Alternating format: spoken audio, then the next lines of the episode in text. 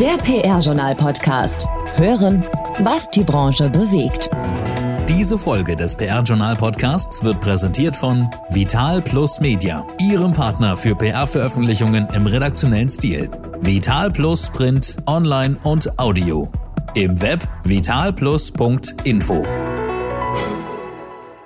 Der Oktober ist so gut wie rum. Der November steht schon vor der Tür. Es ist der letzte Donnerstag im Oktober und ich darf herzlich Hallo sagen zu einer neuen Ausgabe des PR-Journal Podcasts. Mein Name ist Gerrit Zinicke und ich darf euch heute wieder durch diesen Podcast begleiten. Und wir haben spannende Themen. Es geht um die Entlassung von Bildchefredakteur Julian Reichelt und auch die kommunikativen Begleitumstände. Viel Beachtung gefunden hat im PR-Journal auch eine Untersuchung zum Einsatz der gendergerechten Sprache in den DAX-Konzernen. Und wir haben wie immer das Interview des Monats mit PR-Journal-Chefredakteur Thomas Dillmann. Und er beschäftigt sich mit dem Software-Startup A-Clip, das eine Studie zur Untersuchung der PR vorgelegt hat. Zunächst aber erst einmal die wichtigsten Nachrichten aus der PR-Welt. PR News. Stefan Keuchel wird neuer Director PR bei der Muttergesellschaft von Xing. Stefan Keuchel geht bei der New Work SI in Hamburg an Bord. Der Ex-Google-Sprecher startet am 1. November als Director Public Relations bei der Muttergesellschaft von Xing, dem beruflichen Online-Netzwerk im deutschsprachigen Raum und weiteren Plattformen wie Kununu, einem Arbeitgeberbewertungsportal. Keuchel ist derzeit noch tätig bei der in Berlin ansässigen PR-Agentur Hyper, wo er seit Dezember 2019 als Senior Attention Manager tätig ist. Bei der New Work SE führt Keuchel ein vierköpfiges Team, das die Bereiche Corporate Product und Internal Communications vorantreibt. Harald Ehren verlässt Fischer Appelt. Harald Ehren übergibt zum Ende des Jahres die Kommunikation der Hamburger Fischer Appelt AG in neue Hände. In den vergangenen knapp zwei Jahren hat er während der Corona-Pandemie zunächst als Senior Advisor für den Vorstand und dann als Interimsleiter der Unternehmenskommunikation die Eigen-PR der Agenturgruppe strategisch neu aufgestellt. Ehren war bereits von 2008 bis 2015 bei Fischer Appelt als Chefredakteur und Media Expert Advisor tätig. Harald Ehren will nun wie geplant seine Tätigkeit als Kommunikations- und Medienexperte sowie als Treiber von Transformationsprozessen fortsetzen. DER Touristic Group holt Marion Tenhaaf von BCE. Marion Tenhaaf wird neue Leiterin der Unternehmenskommunikation der DER Touristic Group mit Sitz in Köln und Frankfurt am Main. Sie folgt ab dem 19. November als Director Group Corporate Communications auf Tobias Jüngert, der den Konzern auf eigenen Wunsch verlassen hat. Die Medienwissenschaftlerin und ausgebildete CSR-Managerin verfügt über 15 Jahre Erfahrung in der PR-Beratung. Zuletzt war sie seit 2015 bei der internationalen PR-Agentur BCW, Burson, Kohn und Wolfe, ehemals Burson Marsteller als Director tätig. Finsbury Glover Hering und Saatverbinden und Co. fusionieren. Führende Managementberatung für strategische Kommunikation entsteht. Finsbury Glover Hering und Saatverbinden und Co. schließen sich zusammen, um das weltweit führende Unternehmen für strategische Kommunikation zu gründen. Die Fusion wird voraussichtlich im vierten Quartal 2021 abgeschlossen sein. Das dann verbundene Unternehmen wird ab 2022 unter einem neuen Namen firmieren, der noch nicht bekannt ist. Beide Unternehmen beraten und begleiten ihre Kunden bei unternehmenskritischen Herausforderungen und strategischen Fragestellungen. FGH ist erst seit Januar 2021 durch den Zusammenschluss von Finsbury, The Global Park Group und Hering Schuppener entstanden. Und an dieser Stelle ein Hinweis aus eigener Sache. Was macht eigentlich ein Medical Writer? Was eine Digitalstrategin? Wie wird man Account Executive? Und womit verdienen Associate Directors ihr Geld? In unserer Rubrik Jobprofile geben wir Agenturen, Unternehmen und Verbänden Raum, um spannende und mitunter erklärungsbedürftige Berufsbilder aus der PR- und Kommunikationswelt vorzustellen. Neben Angaben zu konkreten Anforderungen an Bewerberinnen und Bewerber können Sie hier Einblicke in das Arbeiten in Ihrem Haus gewähren. Gern verrät Ihnen Paula Slomian mehr Details zu diesem Kooperationsformat unter slomian.pr-journal.de. Und damit jetzt zu einem alten Bekannten. Raus mit der Sprache. Wortwahl, Werte, Wirkung. Mit Motasa Akbar. Murtaza Akbar ist wieder da. Nach einer Sommer- und Kreativpause startet er jetzt mit einem neuen Format im PR-Journal-Podcast. In seiner Rubrik Raus mit der Sprache geht er vielfältige Themen kurz und wie immer persönlich an, von der Wortwahl über die Kommunikation bis zur Gesellschaft. Unterhaltsam und mit Mehrwert, wie wir es von ihm kennen. Unterstützt wird er dabei auch mal von Eva Hohlfelder aus seinem Wortwahlteam. Wir freuen uns, dass er wieder da ist und wünschen euch natürlich viel Vergnügen. Schön, dass wir zurück sind aus der Sommerpause und direkt mit einem neuen Format und mit dir, Eva. Ich freue mich, dass du jetzt auch mal dabei bist. Danke. Ich freue mich auch und bin ganz schön aufgeregt. Aber weil wir auf den Punkt kommen wollen und es kurz und bündig machen mhm. möchten, lass mich direkt mit meiner Frage ja, starten. Gerne, bitte sehr. Und zwar geht es um das Thema Rhetorik von Spitzenpolitikerinnen und Spitzenpolitikern. Da haben wir jetzt mhm. vor der Bundestagswahl und mit den Sondierungsgesprächen ziemlich viel gesehen und natürlich mhm. gehört. Mhm. Was ist dir am meisten aufgefallen? Okay, da haben wir uns direkt ein anspruchsvolles Thema ausgesucht. Also wenn wir jetzt in Anführungszeichen nur mal die wichtigsten Meinungsführer nehmen, Scholz, Laschet, Baerbock, Lindner, Söder, dann ist und war für mich keiner und keine besonders herausragend. Ja? Was mir am meisten aufgefallen ist, und jetzt okay, weil er abgefallen ist in seiner Rhetorik, ist Armin Laschet. Ich muss jetzt sagen, leider, und zwar weil das ist wahrscheinlich das hm, Unangenehmste, was einem Politiker passieren kann, weil er mir fast schon leid tut. Und was der nämlich alles an Spott, Häme und Angriffen in den vergangenen Wochen und Monaten ertragen musste, das ist echt eine Menge. Und er ist ja auch nur ein Mensch. Ja, menschlich schon, aber rhetorisch ist er abgefallen, meinst du? Sprache ist ja mit das wichtigste Instrument der Politik. Und für mich spricht Armin Laschet enorm schwammig, unkonkret. Ihm zu folgen, das finde ich total anstrengend. Ich habe das Gefühl, er weiß am Anfang des Satzes gar nicht selbst, was er am Ende sagen will. Und genauso kommt es leider rüber. Und mir jetzt mal sein Gegenpart als Beispiel, Markus Söder, der macht es genau anders. Der macht sehr kurze Sätze und spricht sehr einfach. Und in meinen Augen ist Armin Laschet auch an seiner Unklarheit gestolpert, an seinem Lavieren, weil wir, viele von uns wissen bis heute nicht, wofür er steht. Und was können wir daraus lernen? Also was ist dein Fazit für unsere Rhetorik? Grundsätzlich, lieber einen Moment nachdenken, innehalten und erst dann antworten. Dann natürlich möglichst klar, verständlich, einfach, nicht einfältig, einfach. Und ich denke, wenn du deine Gedanken erstmal klar im Kopf sortiert hast, dann kannst du sie auch klar aussprechen. Und Klarheit ist einer der absolut wichtigsten Trümpfe in und für erfolgreiche Rhetorik. Okay, also Klarheit in der Kommunikation. In der nächsten Folge geht es ums nächste Thema und ich freue mich schon drauf. Ja, und ich mich erst. Das war Raus mit der Sprache. Wortwahl, Werte, Wirkung. Mit Motasa Akbar, Keynote-Speaker und Geschäftsführer von Wortwahl. Agentur für Unternehmens- und Online-Kommunikation. Jeden Monat neu. Im PR-Journal-Podcast und als Kolumne Der Sprachoptimist auf prjournal.de. Vielen Dank, Eva Hohlfelder und Murtaza Akbar. Und damit jetzt weiter mit unserer nächsten Rubrik hier im PR-Journal-Podcast. Top-Thema des Monats. Und wir haben heute viel vor, deswegen ohne große Umschweife erst einmal Hallo Thomas. Hallo Gerrit. Wir beide sprechen heute über ähm, viele spannende Themen. Wir haben unter anderem, wie in der Anmoderation ja angekündigt, geht es bei uns um das Thema Bild-Chefredakteur Julian Reichelt. Es geht um äh, das Thema gendergerechte Sprache in DAX-Konzernen. Und deswegen würde ich sagen, fangen wir doch gleich mal an mit einem Aufregerthema oder dem Aufregerthema des Monats, die Entlassung von Julian Reichelt. Das Thema hat ja hohe Wellen geschlagen. Eigentlich ist es ein Medienthema. Warum habt auch ihr euch ausführlich damit beschäftigt?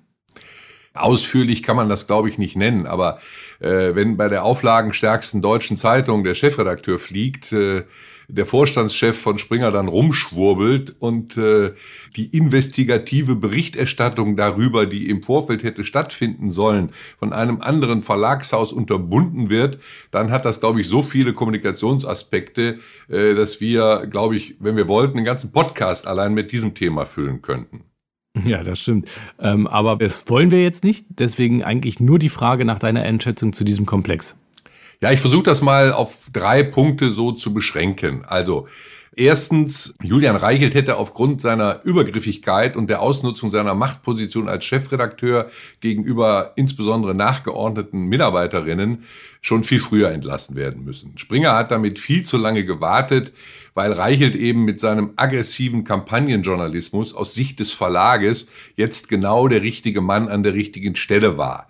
Und auch die von Reichelt vorangetriebenen TV-Aktivitäten von Springer werden da sicher eine Rolle gespielt haben, so dass man, glaube ich, eher weggeschaut hat als hingeschaut hat, äh, was er sonst noch so treibt. Denn sonst wäre bei Anwendung des gesunden Menschenverstandes die Entlassung früher fällig gewesen. Zweitens glaube ich, dass die Einlassungen von Vorstandschef Matthias Döpfner wirklich aus meiner Sicht absolut unzureichend waren. Reichelt ist seinen Aussagen zufolge geflogen, weil er eben den Vorstand belogen hat, nicht weil er gegenüber Frauen und Untergebenen übergriffig war. Also das muss man sich auch nochmal klar machen. Die Erklärungen an die Mitarbeiterinnen und Mitarbeiter, die Döpfner dann gemacht hat, wurden dann auch noch in so einem ganz merkwürdigen Home-Video übermittelt, das Döpfner, glaube ich, selber im eigenen Haus unterm Dach produziert hat. Also es fehlte jeder offizielle Charakter. Es war kein Springer-Logo eingeblendet, nichts. Und eben gegenüber den Betroffenen, also gegenüber den betroffenen Frauen, die da zum Teil wirklich drangsaliert worden sind, gab es kein Wort des Bedauerns oder sonstiges. Und äh, das ist eben inhaltlich wie kommunikativ, glaube ich, ein Armutszeugnis für den Springer Verlag. Und ganz zum Schluss eben auch noch deswegen ein Thema bei uns, weil eben das Investigativteam von BuzzFeed, also eine Medien, das auch in der Ippen Verlagsgruppe erscheint, die hatten im Grunde schon an dem betreffenden Wochenende alles fertig und äh, auf Geheiß von Verleger Dirk Ippen durften die Rechercheergebnisse zum Fall Reichelt dann nicht veröffentlicht werden. Und äh, das stellt in den Augen vieler einen sehr umstrittenen Eingriff in die Redaktionsfreiheit in seinem Haus dar. Und das ist wirklich kritikfähig, kritikwürdig. Seine Begründung war dann auch entsprechend mau, also mit Verweis auf die Konkurrenzsituation zwischen der zu seinem Verlag gehörenden Boulevardzeitung TZ und der Bild auf der anderen Seite wollte Ippen den vorbereiteten Beitrag nicht veröffentlicht sehen. Also in einem äh, später dann via äh, Deutsche Presseagentur veröffentlichten Statement bat Ippen dann um Verständnis für seinen Eingriff. Ja, aber im Grunde hat das nichts geändert, denn bis heute, jetzt gestern in dieser Woche, äh, wurde nochmal bekräftigt, dass die äh, Rechercheergebnisse nicht veröffentlicht werden sollen. Und das gilt jetzt eben auch, nachdem Reichelt gefeuert worden ist. Also alles zusammen kein Ruhmesblatt für die Pressefreiheit, das kann man sicher abschließend sagen. Ja, wirklich sehr spannendes Thema, was uns da in diesem Monat ereilt hat. Kommen wir aber nun zu einem ganz anderen, auch ein Thema, das uns immer wieder mal beschäftigt. Es geht um das Thema gendergerechte Sprache, ähm, vor allen Dingen in DAX-Unternehmen. Ihr habt herausgefunden, dass entgegen anderslautender Angaben in 24 von damals noch 30 untersuchten Geschäftsberichten von DAX-Unternehmen auf die Gender-Schreibweise verzichtet wird. Ja, aber stopp, stopp. Erstmal möchte ich richtigstellen, äh, nicht wir, sondern der Publizist und freier PR-Journal-Autor Manfred Piewinger hat das herausgefunden. Also wir möchten uns hier nicht mit fremden Fehlern schmücken und Piewinger hat sich da eine wahnsinnige Arbeit gemacht. Äh, er hat in der Tat sich die Geschäftsberichte vorgeknöpft und mit großem Aufwand akribisch untersucht.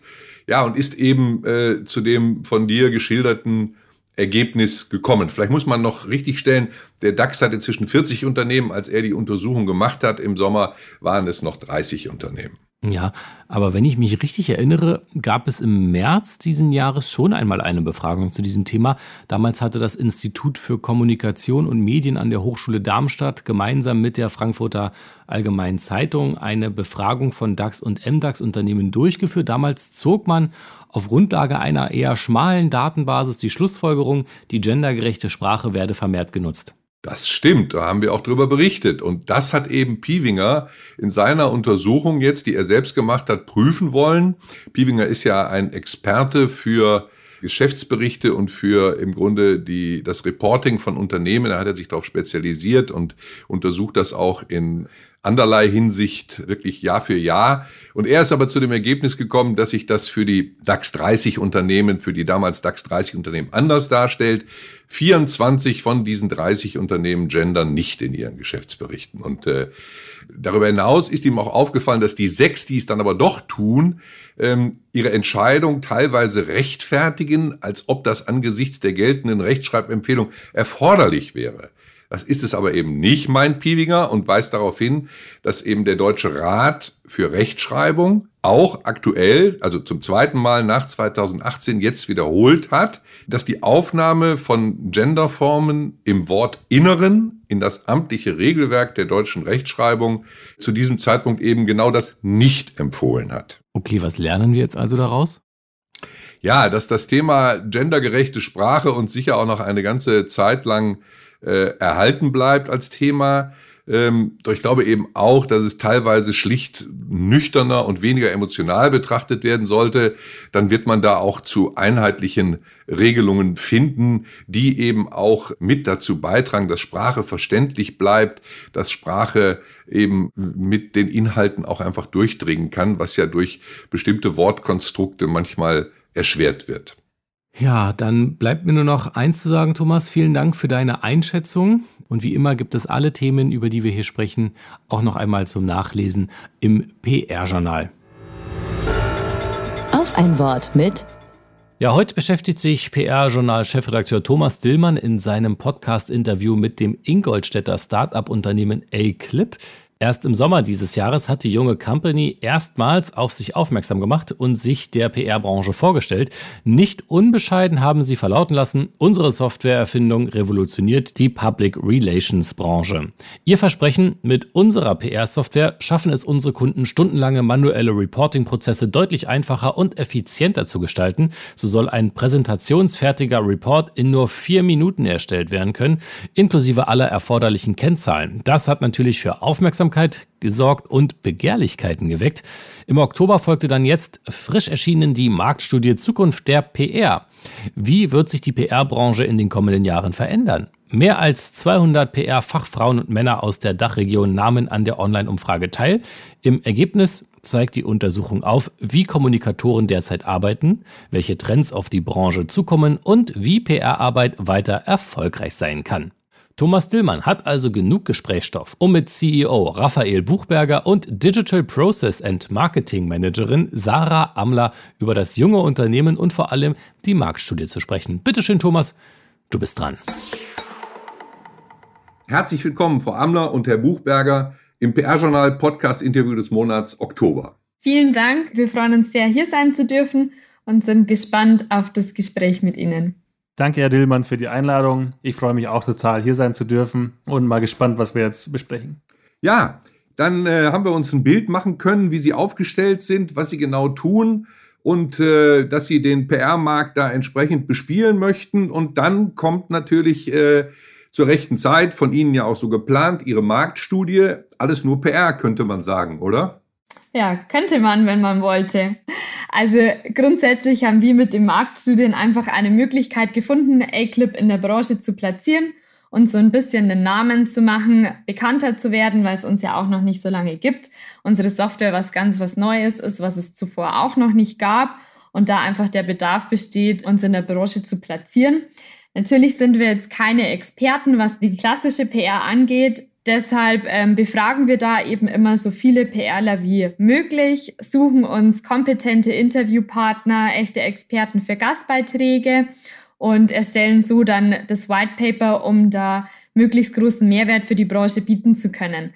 Allerdings sind wir natürlich auch durch die Befragung von mittlerweile fast 1000 PR-Schaffenden auch so ein bisschen zu Experten geworden, können da einiges berichten, können gute Vergleiche zu den Jahren zuvor ziehen und möchten das Wissen natürlich auch an die Branche weitergeben.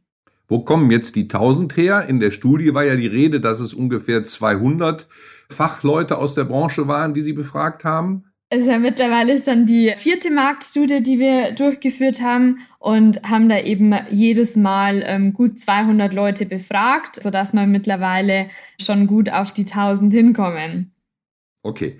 Äh, es bleibt ja dabei, Sie haben sich wirklich eine ganze Menge Arbeit gemacht, Sie haben viel Zeit investiert, Sie haben spannende Ergebnisse ermittelt, Experten mit einer gewissen Reichweite eingebunden. Ich denke da an Frank Behrendt, an äh, Marie-Christine Schindler, an Uwe Mommert, die Sie also mit ihrem spezifischen Know-how auch einbezogen haben. Also alles sehr vorausschauend angelegt.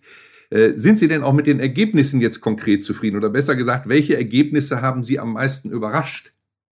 Also zufrieden sind wir in jedem Fall. Wir gehen ja da immer ganz unvoreingenommen ran an die Befragung, ähm, wollen einfach vor allem wissen, wie die Branche aktuell arbeitet, was die PRler aktuell beschäftigt, weil es natürlich auch für uns sehr, sehr spannende Einblicke in den Bereich der PR bringt. Was mich persönlich vor allem überrascht hat, ist, ähm, dass Online- und Social-Media PR mittlerweile den Printbereich überholt haben. Das ist jetzt das erste Mal seit 2019 so, als, also seit wir unsere Befragungen durchführen, was ja auch eindrucksvoll zeigt, dass die Digitalisierung mittlerweile in der Branche ganz gut angekommen ist und auch immer weiter voranschreitet, was natürlich auch an der Corona-Pandemie liegen könnte, weil die der Digitalisierung einen ordentlichen Push verschafft hat. Allerdings haben wir auch festgestellt, dass der Anteil der Personen, die immer noch Bedarf zur Digitalisierung sehen, mit 27 Prozent immer noch gleichbleibend hoch geblieben ist. Der hat sich also seit 2019 eigentlich nicht verändert, was dennoch zeigt, dass immer noch viel zu tun ist an der Digitalisierungsfront. Und die zwei Entwicklungen so in Kombination waren für mich auf jeden Fall sehr überraschend. Und was ich auch super cool fand, wir haben die PRler gefragt, ob sie mit Influencern zusammenarbeiten für ihre Arbeit. Und das haben 60 Prozent bejaht. Mit so einem hohen Anteil hätte ich definitiv nicht gerechnet. Äh, da mal eine kurze Nachfrage, Frau Amler. Was ist denn daran cool? Oder warum finden Sie das denn cool? Ja, zum einen, weil Influencer gerade auf Social Media ja sehr aktiv sind, was durchaus ein sehr digitaler Kanal ist. Gerade wir, die so die Digitalisierungsfreaks sind, würde ich mal sagen. Also die, die die Branche digitalisieren wollen, sind natürlich sehr erfreut, dass so ein digitaler Kanal da so Anklang findet.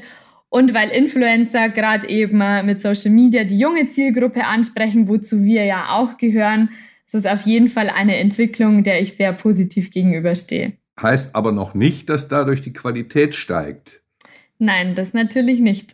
also, wenn Sie altersbedingt möglicherweise Influencer cool finden, ist das ja noch kein Beweis dafür, dass die über diese Multiplikatoren erfolgende PR dann auch sozusagen, sagen wir mal, äh, besonderen Qualitätskriterien standhält, um da jetzt mal auch bewusst diesen kritischen Aspekt einzubringen.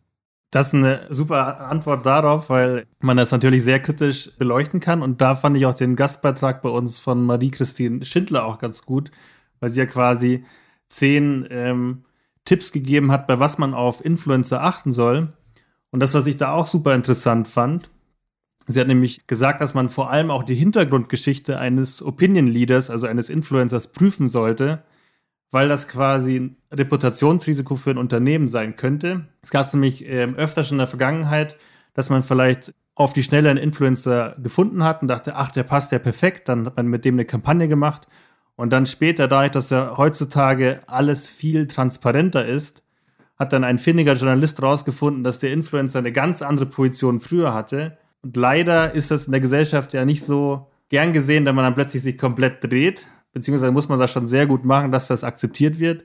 Und dann kann das Ganze nach hinten losgehen. Deshalb muss man da natürlich aufpassen, wie man mit Influencern zusammenarbeitet. Und ich glaube, da haben wir auf jeden Fall einen super Artikel mit im White Paper. Und das, was ähm, mich sozusagen am meisten fasziniert hat, eigentlich bei der Umfrage, was mich sogar schockiert hat, ist, dass ein Drittel der Befragten gesagt haben, was ihre Work-Life-Balance angeht, schlecht oder sehr schlecht dastehen. Und das, was sich die meisten gewünscht haben bei der Arbeitgeberwahl, war eigentlich flexible Arbeitszeiten. Und ich dachte eigentlich, dass durch Corona das ganze Thema angegangen wurde. Aber ich glaube, es hat sich im Prinzip vor allem verlagert auf das Homeoffice, aber sozusagen das Arbeitspensum ist, hat wahrscheinlich kaum abgenommen. Also sie haben trotzdem sehr, sehr viel gearbeitet. Soweit der Auszug aus unserem Interview mit Sarah Amler und Raphael Buchberger von A-Clip. Die Entstehungsgeschichte des jungen Unternehmens, die Entwicklung seit der Gründung und die Bewertung der weiteren Ergebnisse sind dann ab kommenden Montag, 1. November, im Interview des Monats zu hören, das es dann auch in voller Länge wieder gibt. Also wer hier diesem Podcast noch nicht folgt, einfach mal auf den Abo-Button drücken und schon bekommt ihr auch die Push-Mitteilung auf eure Handys. Wer nicht mehr warten möchte und sich die Studie gleich downloaden möchte, der findet die Links natürlich schon jetzt im PR-Journal. Und damit sind wir auch schon fast durch, aber eine Sache haben wir noch, nämlich die Jobs. Karrieresprungbrett. Und da fangen wir an mit dem Verband der chemischen Industrie in Frankfurt am Main. Der sucht einen Referenten für den Bereich Digital Public Affairs, natürlich männlich-weiblich divers. Die Kommunikationsberatung Nissen Consulting hat für die Initiative Pro Recycling-Papier ab dem 1.2. im kommenden Jahr in Berlin eine Stelle als Juniorberater zu besetzen, auch hier männlich-weiblich divers. Und der Nahverkehr Westfalen-Lippe, NWL, sucht ab Januar im kommenden Jahr ein wissbegieriges Kommunikationstalent für ein Volontariat. Und jetzt noch ein Hinweis in eigener Sache. Die Aufbereitung von Case Stories verbinden viele ja vor allem mit der Einreichung für einen Branchen-Award oder für den Pitch bei einem potenziellen Neukunden. Bis es wieder mal soweit ist, müssen aber eure gelungenen PR-Projekte und resonanzstarken Kampagnen nicht in der Schublade warten. Wir haben eigens dafür eine Advertorial-Rubrik geschaffen, die PR-Journal Kreativ-Cases. Hier könnt ihr euer Projekt vorstellen, von der kniffligen Aufgabenstellung über die kreative Lösungsidee bis hin zu den Ergebnissen und Learnings. Je mehr Cases ihr vorstellen möchtet, desto günstiger wird es. Einzelheiten gibt's wie immer von Paula Slomian unter slomian.pr-journal.de.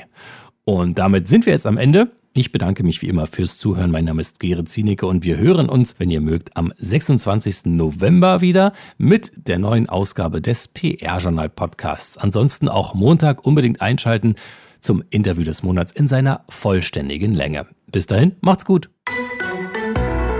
Der PR-Journal-Podcast. Hören, was die Branche bewegt. Diese Folge des PR-Journal-Podcasts wurde präsentiert von Vital Plus Media, Ihrem Partner für PR-Veröffentlichungen im redaktionellen Stil. Vital Plus Print, Online und Audio. Im Web vitalplus.info.